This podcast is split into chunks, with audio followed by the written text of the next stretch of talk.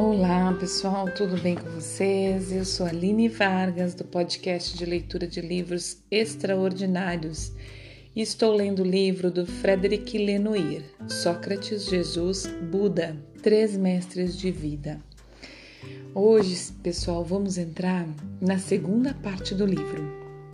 O que eles nos dizem, certo? É, então, uma boa leitura e uma boa escuta para nós. Tu és imortal. A morte não é um fim, mas uma passagem. Tanto para o Buda como para Sócrates e Jesus, nossa existência terrena deve ser compreendida numa perspectiva mais larga, que implica uma vida após a morte. Esse é o primeiro ponto central comum ao ensinamento deles. A insistência da necessidade de desenvolver a vida interior, de procurar a verdade, de conquistar a sabedoria, a justiça e o amor, não pode ser compreendida senão em relação a essa crença. Contudo, esta não é uniforme. A imortalidade de que falam Sócrates, Jesus e o Buda não é exatamente da mesma natureza. Se para eles somos todos imortais, as as modalidades dessa imortalidade variam em função das culturas nas quais eles viveram e da experiência que tiveram.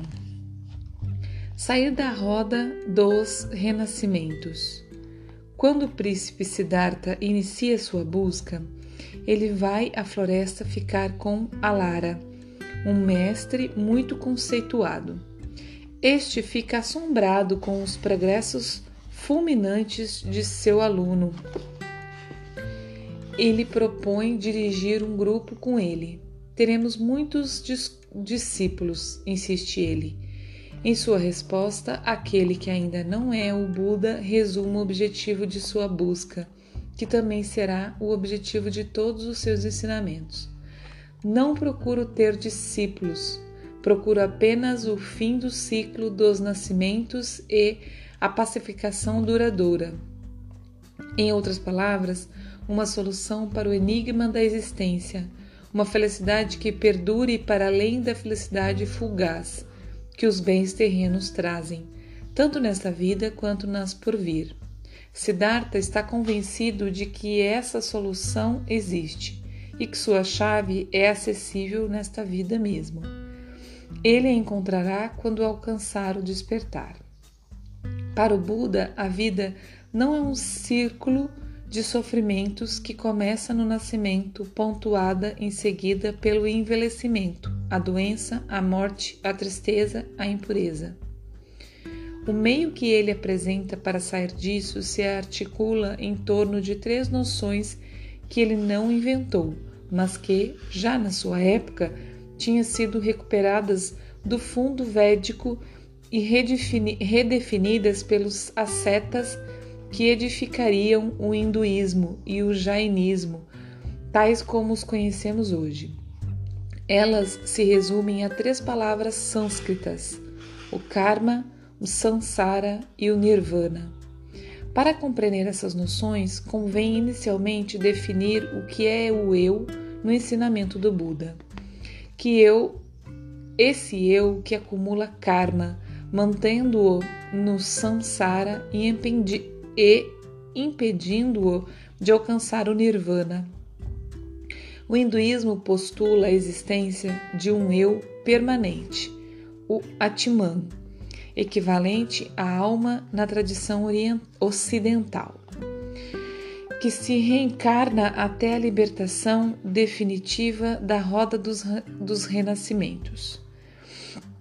Em seu primeiro sermão de Benares, o Buda defina, define o Atman, Atman, Atman como uma projeção mental e postula um Anatman, um não-eu. Segundo ele, todo ser vivo é a combinação de cinco elementos em constantes flutuações: o corpo ou a matéria, as sensações, as percepções, as formações de espírito e a consciência. Portanto, o eu é, por definição, impermanente, impermanente, inconstante, mudando de um segundo para o outro, sempre temporário, como são o fogo que, crep que crepita ou a água que corre, que corre. Isso.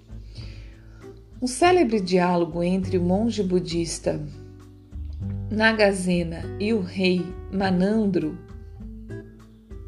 Milinda, que, reu, reu, desculpa, que reinou no século II a.C., no noroeste da Índia, permite melhor compreender essa noção. O monge pede que o rei lhe defina o que é uma carroça, e ele lhe cita sucessivamente os elementos que as constituem. A carroça é uma roda, a carroça é uma roda, é um eixo, é uma corda. Ela é a soma desses elementos? O rei lhe responde pela negativa antes de dizer ao monge que a carroça é um conjunto, numa determinada ordem de todos os elementos que ele citou. O monge lhe diz então que assim é o eu. Passemos ao karma, na, da, na doutrina hindu, que o chama de karma.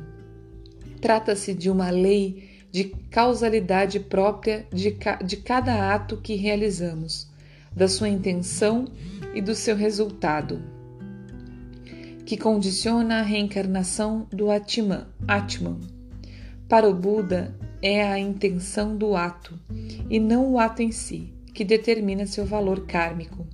Existem atos ditos puros ou neutros, livres de todo o karma. São atos comuns como dormir ou se lavar, realizados sem intenção positiva ou negativa.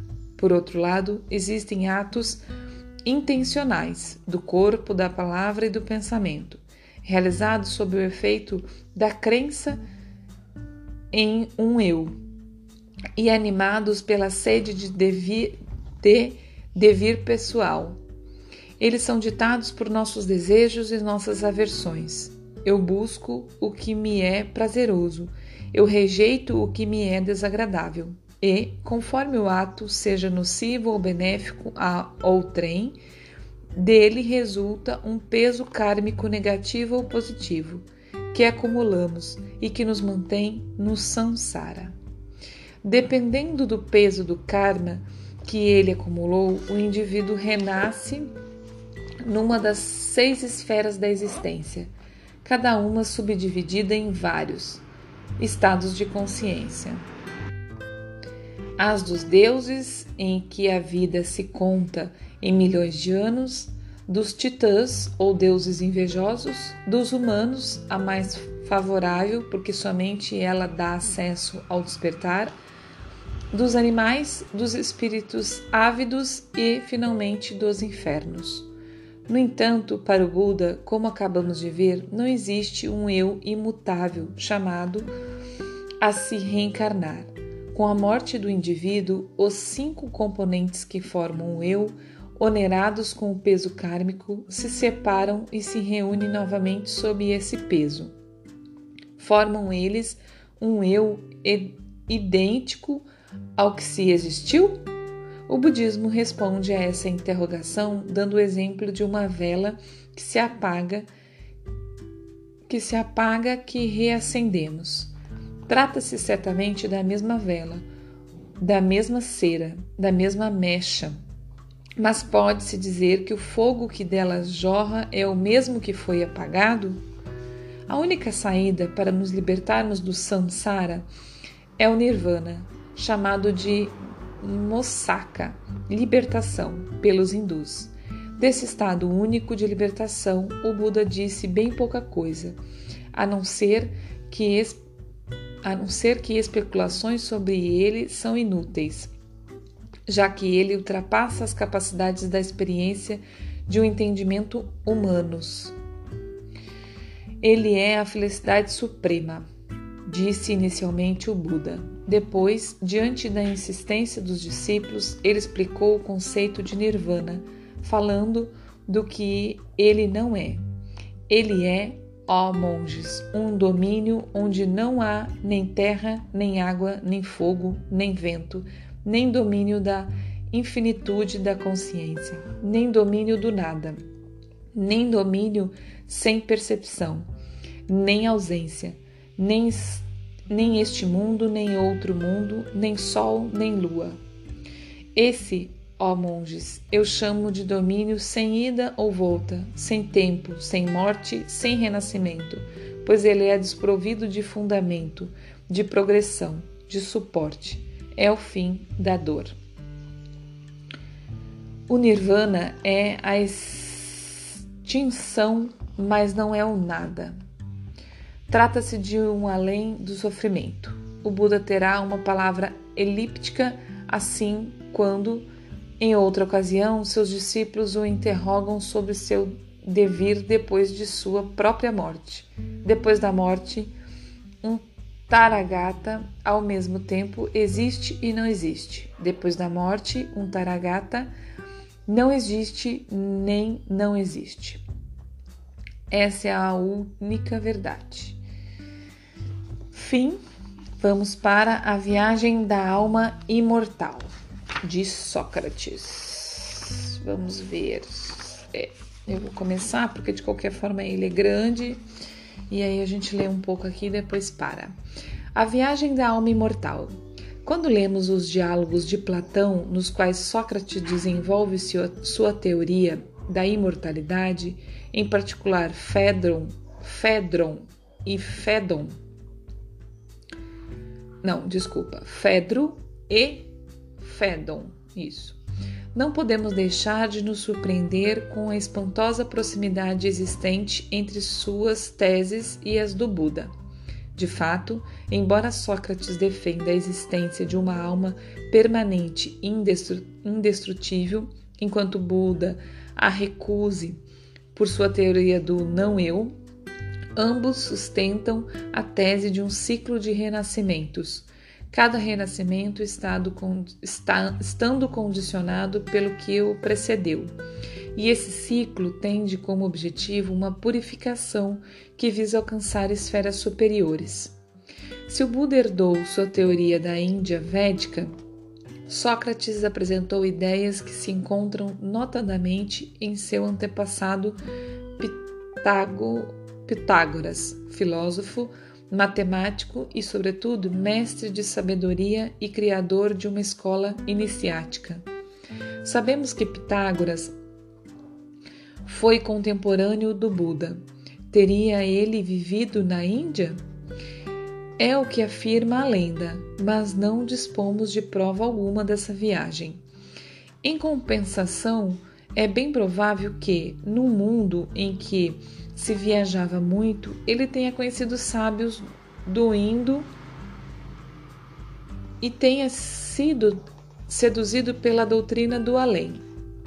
Em todo caso, ele afirmava a pré-existência da alma, cuja encarnação terrestre não é uma recompensa, mas um castigo, carregada de erros e ávida por alcançar a terra dos felizes.